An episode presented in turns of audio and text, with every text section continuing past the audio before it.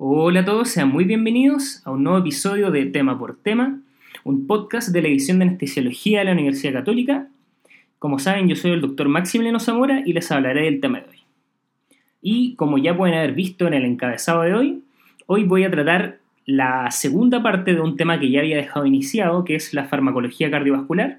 Como se podrán recordar, hace un par de episodios yo le hablé específicamente en un capítulo de drogas vasoactivas y les dije que quedaba una parte que eran sobre todo las drogas que utilizamos para bajar la presión arterial, los vasodilatadores, los beta bloqueadores y la verdad, pedido popular, he decidido hacer esta segunda parte ya que me la han pedido mucho porque al parecer estos temas son eh, bastante preguntados y este tipo de drogas la verdad es que se utilizan con bastante frecuencia en clínica. Y bueno, como ya de costumbre, vamos a partir con una pregunta del tema de hoy. La pregunta dice así, Tú estás en el servicio de emergencia, te encuentras con un paciente de 65 años. Como pueden haberse dado cuenta, este es un caso clínico, algo diferente a las típicas preguntas que normalmente hago. Este paciente presenta eh, dolor al pecho de forma bien severa y súbita y en el electrocardiograma presenta signos de isquemia. Tiene una presión arterial de 200 con 95 milímetros de mercurio, una frecuencia cardíaca de 110 por minuto le hacen una radiografía de tórax que muestra un mediastino que está ensanchado. Le, luego de esto le hacen un escáner y se ve que tiene una disección aórtica tipo A. En relación a este caso clínico le preguntan la siguiente.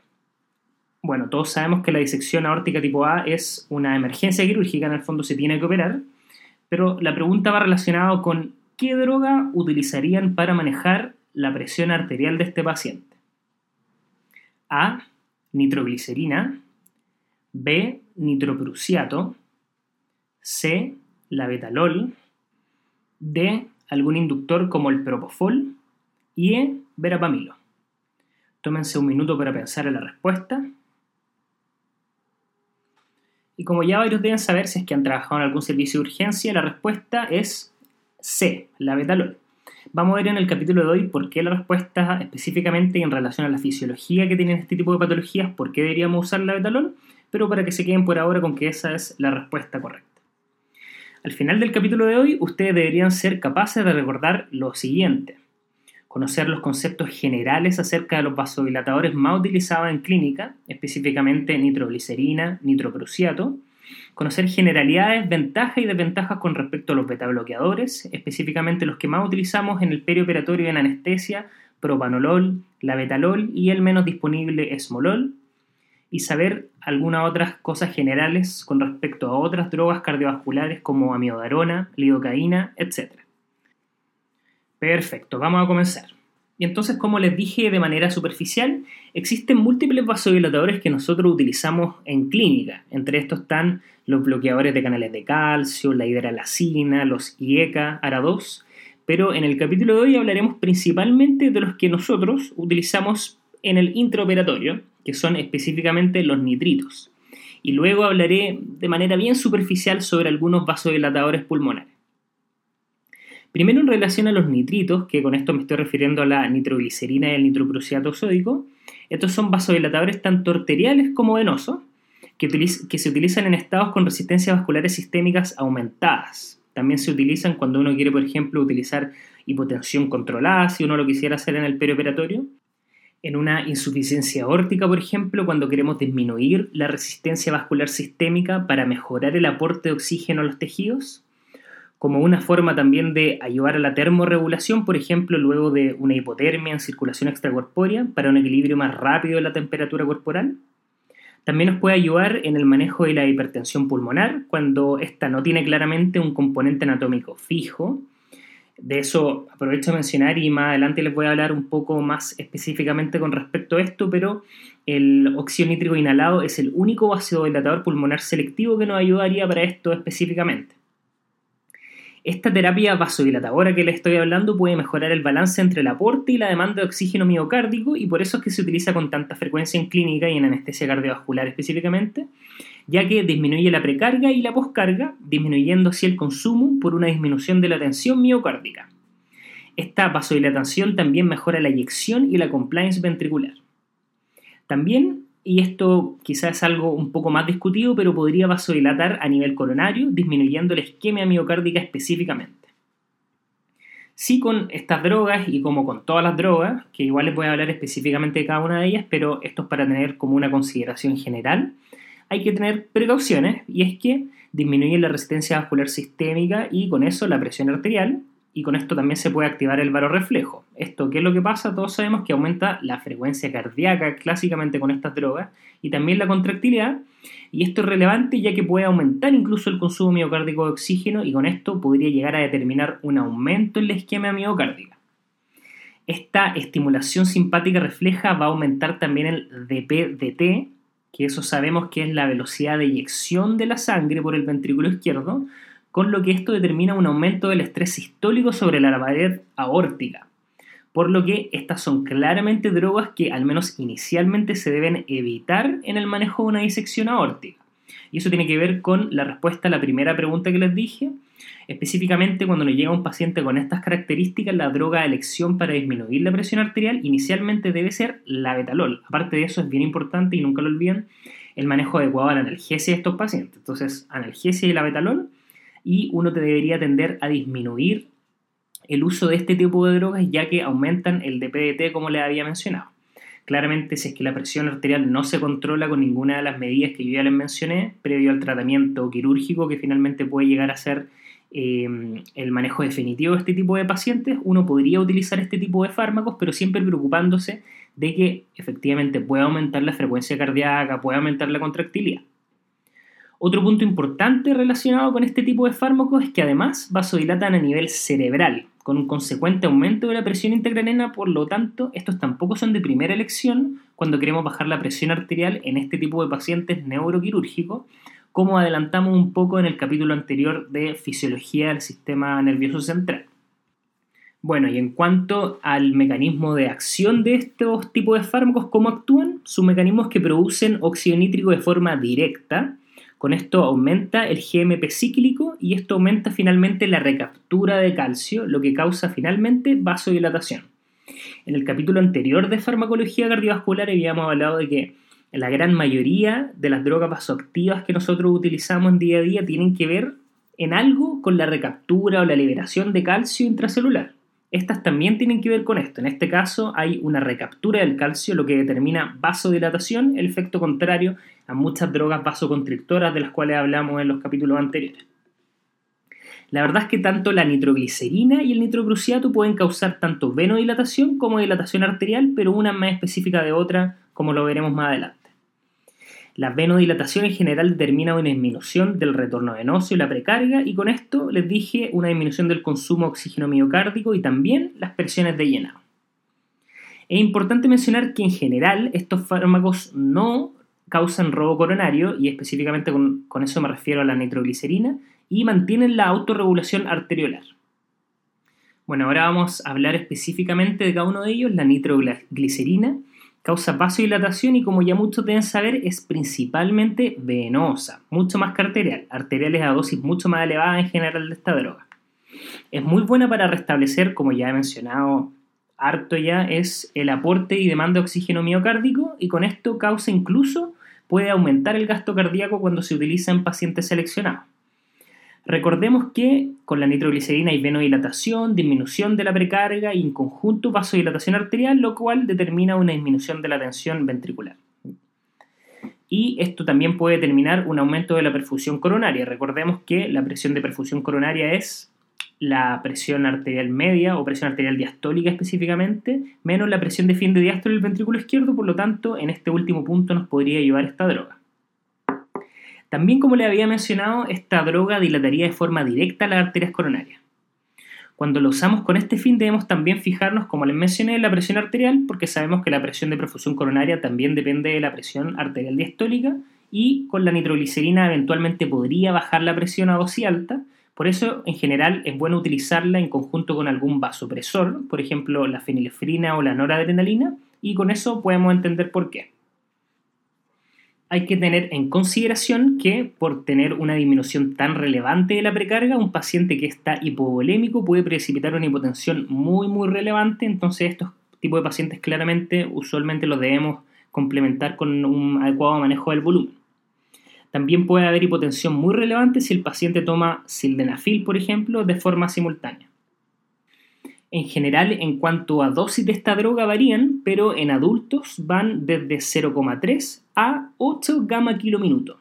Siempre es recomendable con este tipo de drogas vasodilatadoras partir con la dosis más baja e ir titulando, ya sea mediante la disminución de la presión arterial sistémica o otros parámetros, por ejemplo, como el ANGOR en el caso de un infarto agudo miocárdico.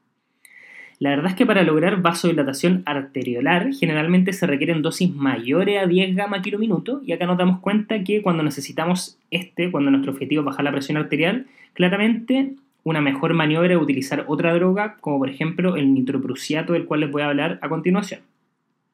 Usualmente la nitroglicerina la damos en cc hora. La típica nitroglicerina viene preparada en un compuesto que trae 200 gramos por cc en una botella de 250 cc generalmente. Por lo que la partimos a 5 cc hora, que para un adulto de 70 kilos sería aproximadamente 0,2 gamas kilo minuto, y esa es como la dosis mínima en general que nosotros utilizamos. Si es que no tenemos respuesta, subimos a 10 cc hora, luego 20 cc hora, etcétera, que sería esos 20 cc hora aproximadamente una gama kilominuto. En pacientes pediátricos se utilizan en general dosis mucho mayores porque cuando las necesitamos este tipo de pacientes requieren dosis mayores. Esta droga tiene una vía media de aproximadamente 1 a 3 minutos en humanos, por eso es que siempre se tiene que dar infusión dado que tiene una vía media muy corta. Un problema muy importante de la nitroglicerina es que causa taquifilaxia, también inhibe la vasoconstricción pulmonar hipóxica, pero menos que el nitroprusiato, del cual vamos a hablar a continuación. Y como les dije, siempre hay que tener en cuenta los pacientes hipovolémicos que se pueden comprometer mucho con este tipo de droga. También, al ser sus productos de degradación los nitritos, puede determinar una meta-hemoglobinemia, aunque en general es raro y se produce con dosis mucho más altas de este tipo de droga en cuanto al nitroprusiato, que es nuestra siguiente droga vasodilatadora, esta causa vasodilatación mucho más arterial que venosa. Por eso baja la resistencia vascular sistémica, cae la PAM de manera importante y con esto también aumenta la frecuencia cardíaca de forma refleja, también la contractilidad y todo esto podría determinar generalmente un aumento del gasto cardíaco. Tiene una duración de acción aún menor, de 1 a 2 minutos, lo que permite una mejor dosificación con cambios más rápidos al variar la velocidad de infusión. Las dosis de esta droga en general las infusiones son de 0,1 a 2 gamma kilominuto. Esa es como una gran dosis, en general 2 gamma kilominuto. Tiene un inicio de acción mucho más rápido y su efecto también se ve de manera más rápida reflejada cuando cortamos una infusión. Por sus efectos, como dije, son principalmente disminución de la poscarga, vasodilatación arteriolar.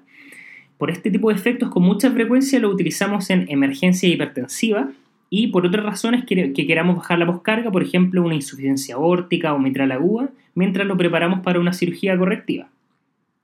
En general, y como ya les mencioné, no se utiliza en condiciones como la disección aórtica, donde una disminución rápida de la poscarga, sin estar contrapuesto por una disminución de la contractilidad del corazón, puede terminar una ruptura vascular y en este caso es preferir, utilizar la betalol, como ya saben y hablaremos más adelante.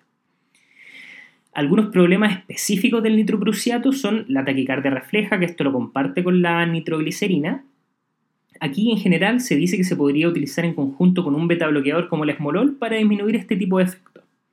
Aumenta también el espacio muerto fisiológico al bajar la presión arterial, por lo que aumenta la zona 1 de West del pulmón. Además, de forma bien importante, inhibe la vasoconstricción pulmonar hipóxica, que disminuye aún más la PaO2.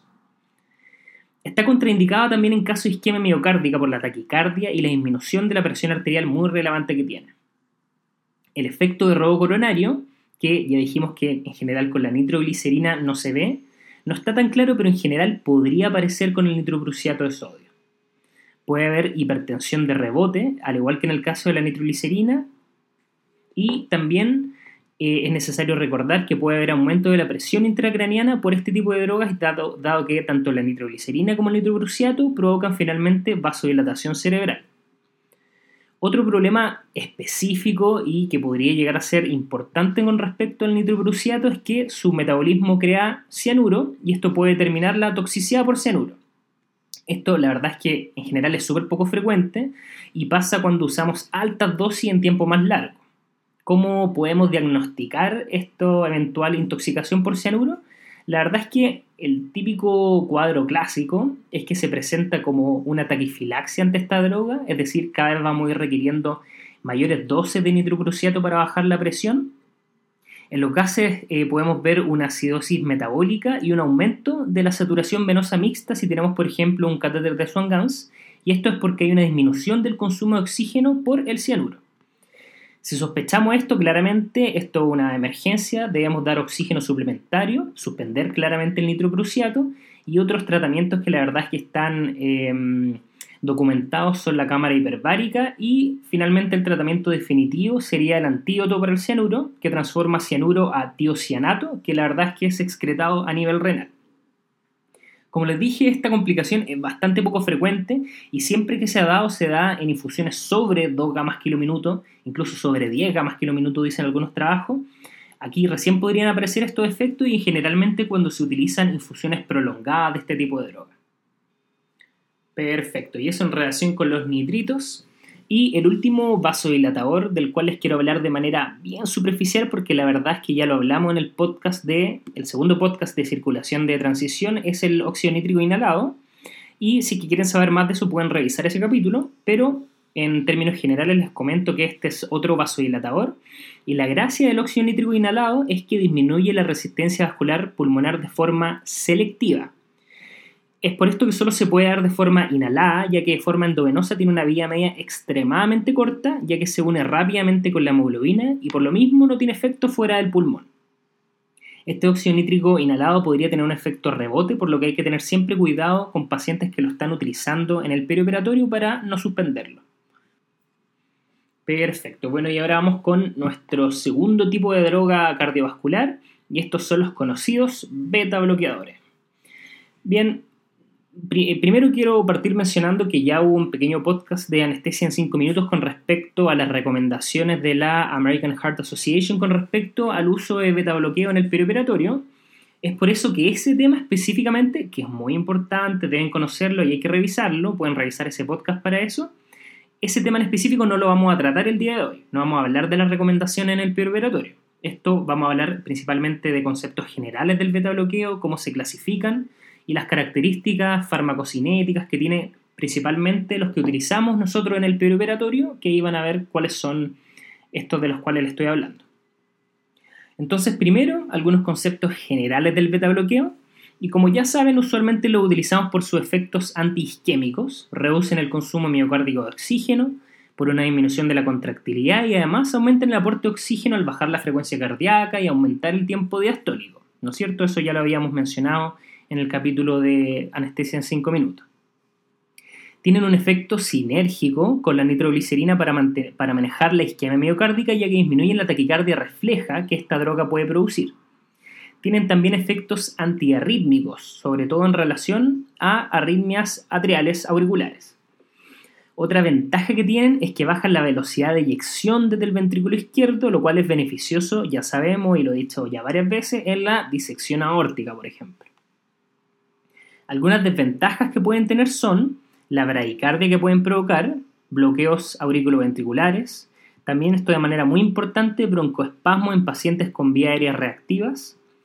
Eh, la resistencia vascular sistémica puede llegar a aumentar incluso si se bloquean los eh, receptores beta 2 que recordemos que causan vasodilatación, por lo que también se debe tener cuidado con eso.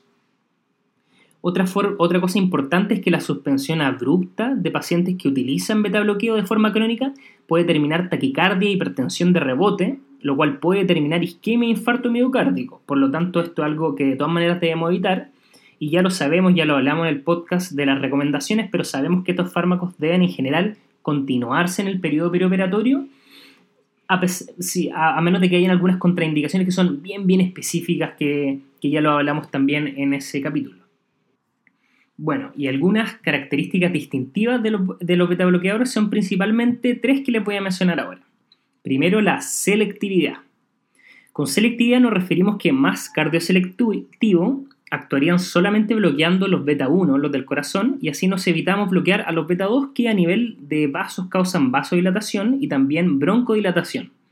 Por lo que al bloquear beta 2 también podría haber vasoconstricción y broncoconstricción hay que tener en consideración que esta selectividad es dosis dependiente, es decir, la selectividad por beta 1 se pierde cuando damos dosis altas de, la verdad, cualquier tipo de beta bloqueo.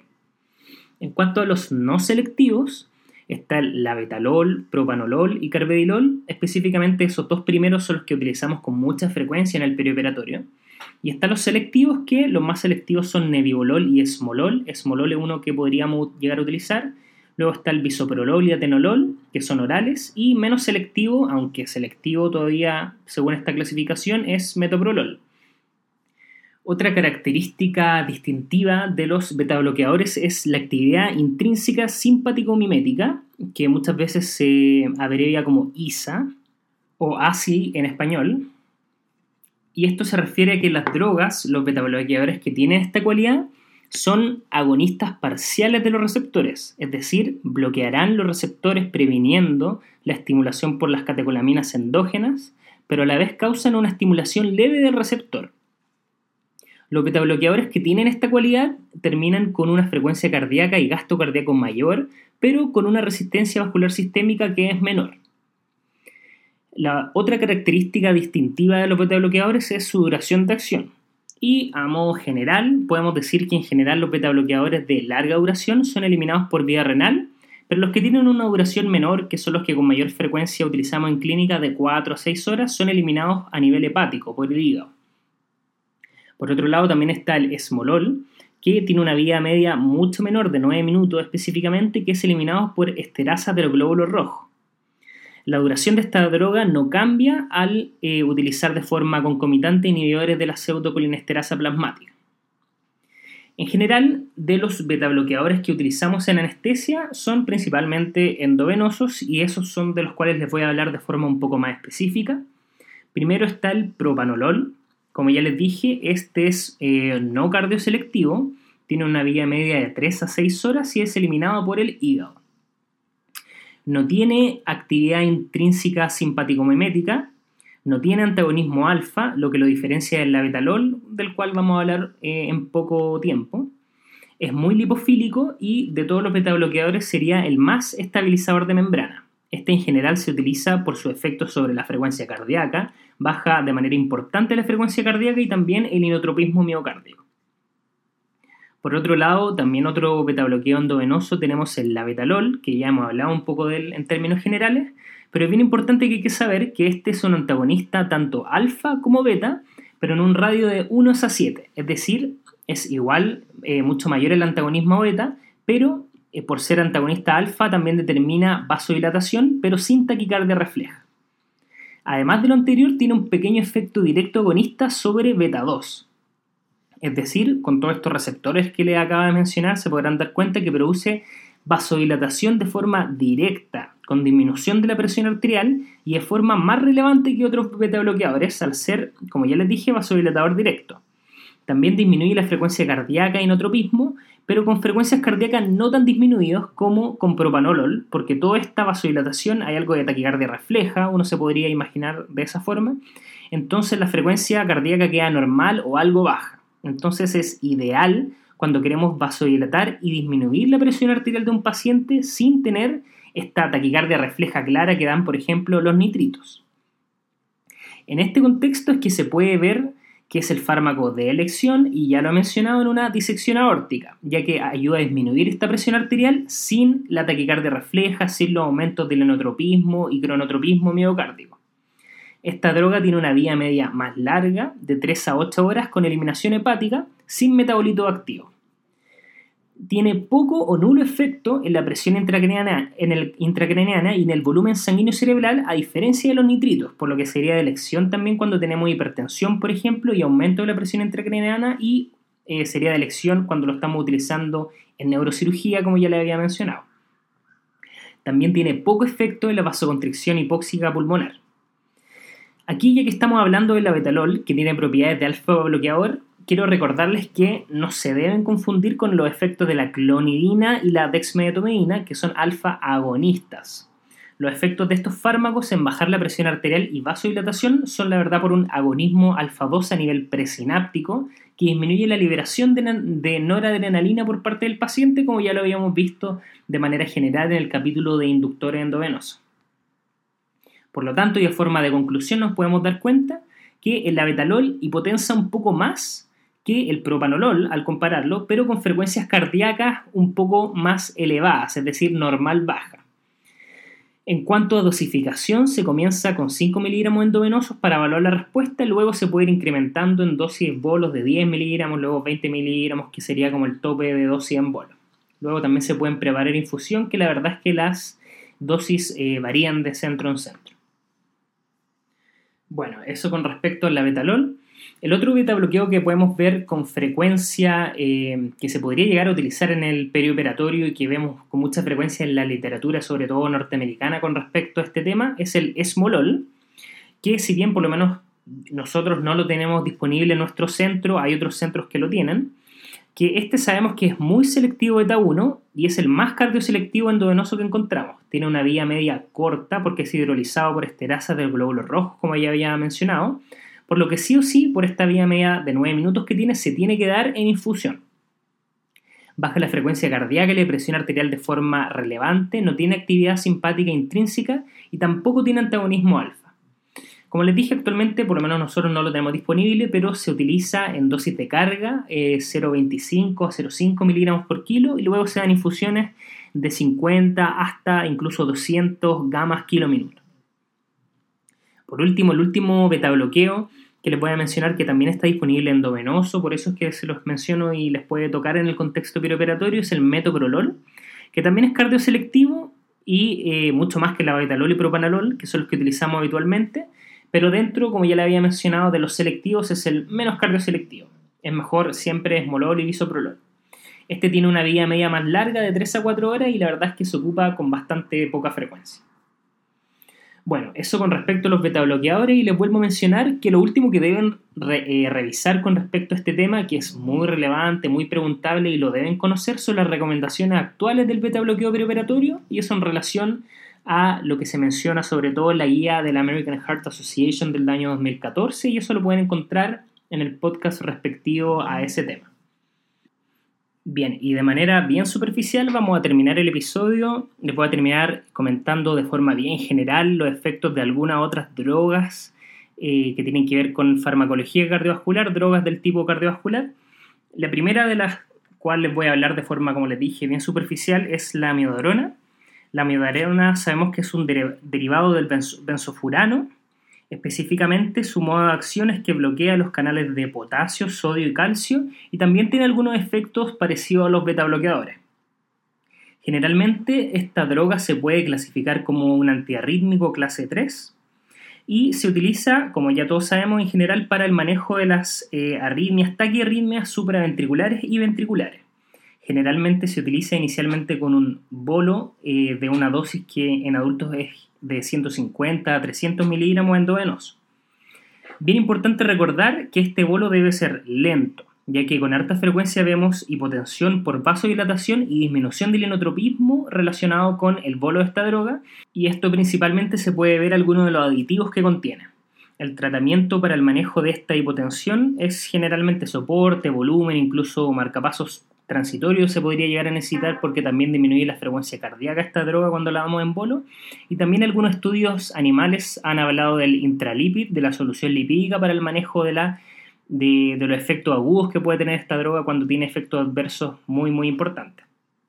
Como ya le había dicho, los efectos hemodinámicos de esta droga son un cronotropismo, eh, una disminución del cronotropismo, cronotropo eh, negativo, un inotropismo también que está disminuido, vasodilatación, bradicardia, también eh, determina una disminución del DPDT del ventrículo izquierdo, entre otros.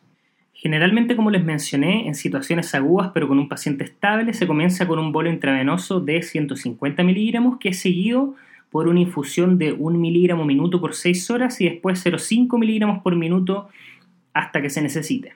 En la resucitación cardiopulmonar, es decir, en el RCP, generalmente se puede dar un bolo de 300 miligramos intravenoso en bolos repetidos si es, que se, que se necesita, por ejemplo, desfibrilación y esta finalmente no es exitosa.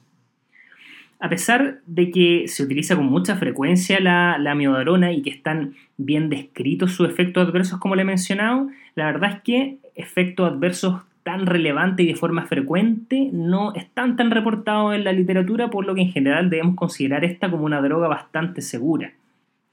Hay actualmente además varios trabajos y, em, y trabajos randomizados que han demostrado que utilizar amiodarona seis días antes y seis días después, por ejemplo, de cirugía cardíaca, podría disminuir de forma significativa las taquiarritmias auriculares y ventriculares en pacientes con diferentes tipos de cirugía y diferentes tipos de edades por lo que este es otro tipo de uso que se le está dando actualmente a esta droga. Eso con respecto a la miodarona. La siguiente droga que también tiene un perfil cardiovascular, que es una droga que ya hablamos en otro capítulo, es un anestésico local, es la lidocaína, que generalmente también se puede clasificar como un antiarrítmico clase 1B. La verdad es que la lidocaína fue eh, introducido primero como un antiarrítmico durante el año 1950, por ahí en los años 50, y luego se ha convertido en el estándar clínico para el manejo agudo del tratamiento de las arritmias ventriculares, exceptuando estas que tienen asociado un intervalo, un QT largo. La lidocaína deprime eh, la fase 4 de la depolarización diastólica en las fibras de Purkinje y con esto disminuye la aparición de fibrilación ventricular. La farmacocinética clínica de esta droga, la verdad es que está bastante descrita se sabe que tiene una vía media corta y una vía media distribución también que es corta, aproximadamente 60 segundos y luego 100 minutos en relación a su vía media. Tiene una extracción hepática que es bastante relevante, se sabe que tiene una extracción alrededor del 60 al 70% y se sabe que la mayor, la gran gran parte de la leucocaína es metabolizada a nivel hepático, dado que en la orina hay eh, muy bajo porcentaje de lidocaína que está sin cambio, sin, sin haber sido metabolizada. Eh, los niveles terapéuticos de lidocaína van desde 1,5 a 5 nanogramos por ml y los signos de toxicidad sabemos que aparecen recién con concentraciones sobre los 9, 10 nanogramos por ml. Generalmente se utiliza un bolo inicial de 1 a 1,5 miligramos por kilo y luego se debe continuar con una infusión de 20-50 gamas por kilo por minuto para prevenir la reaparición de estas eh, taquiarritmias, sobre todo por la rápida distribución que tiene la lidocaína en el resto de los compartimentos del cuerpo. Y bueno, finalmente eso es todo por hoy. Espero que el episodio de hoy le haya resultado de utilidad. De todas maneras, estos conceptos farmacológicos, estas drogas pueden ser de repente medios tediosos, pero son drogas que nosotros utilizamos con mucha frecuencia, por lo tanto debemos saber cómo funcionan, su fisiología y la dosificación detrás de ellas y de manera bien relevante y como hemos mencionado el día de hoy, los efectos adversos que pueden tener. Entonces, como siempre, les recuerdo que eh, se metan a nuestra página web, pueden comentar a ella, pueden eh, darle like a la página Facebook del podcast de la edición de Anestesiología UC, seguirnos en nuestra página en Twitter de Anestesiología UC y siempre descargar nuestro contenido en iTunes y ojalá valorarlo en la página de iTunes, que como saben eso también me sirve para que el podcast pueda llegar a la mayor cantidad de personas posible saben que pueden contactarme a través de la página web, a través de la página en Facebook que la manejo yo, o a través de mi mail, que como saben siempre respondo, es mszamora.c.cl. También recuerden ahí darme, aparte de comentar los episodios, también darme ideas para nuevos capítulos que voy a ir eh, sacando durante el próximo tiempo. Nuevamente y en nombre de todo el equipo detrás del podcast de la edición de anestesiología de la Universidad Católica. Yo soy el doctor Maximiliano Zamora y les quiero dar muchas gracias por escucharnos y que tengan una muy muy buena semana.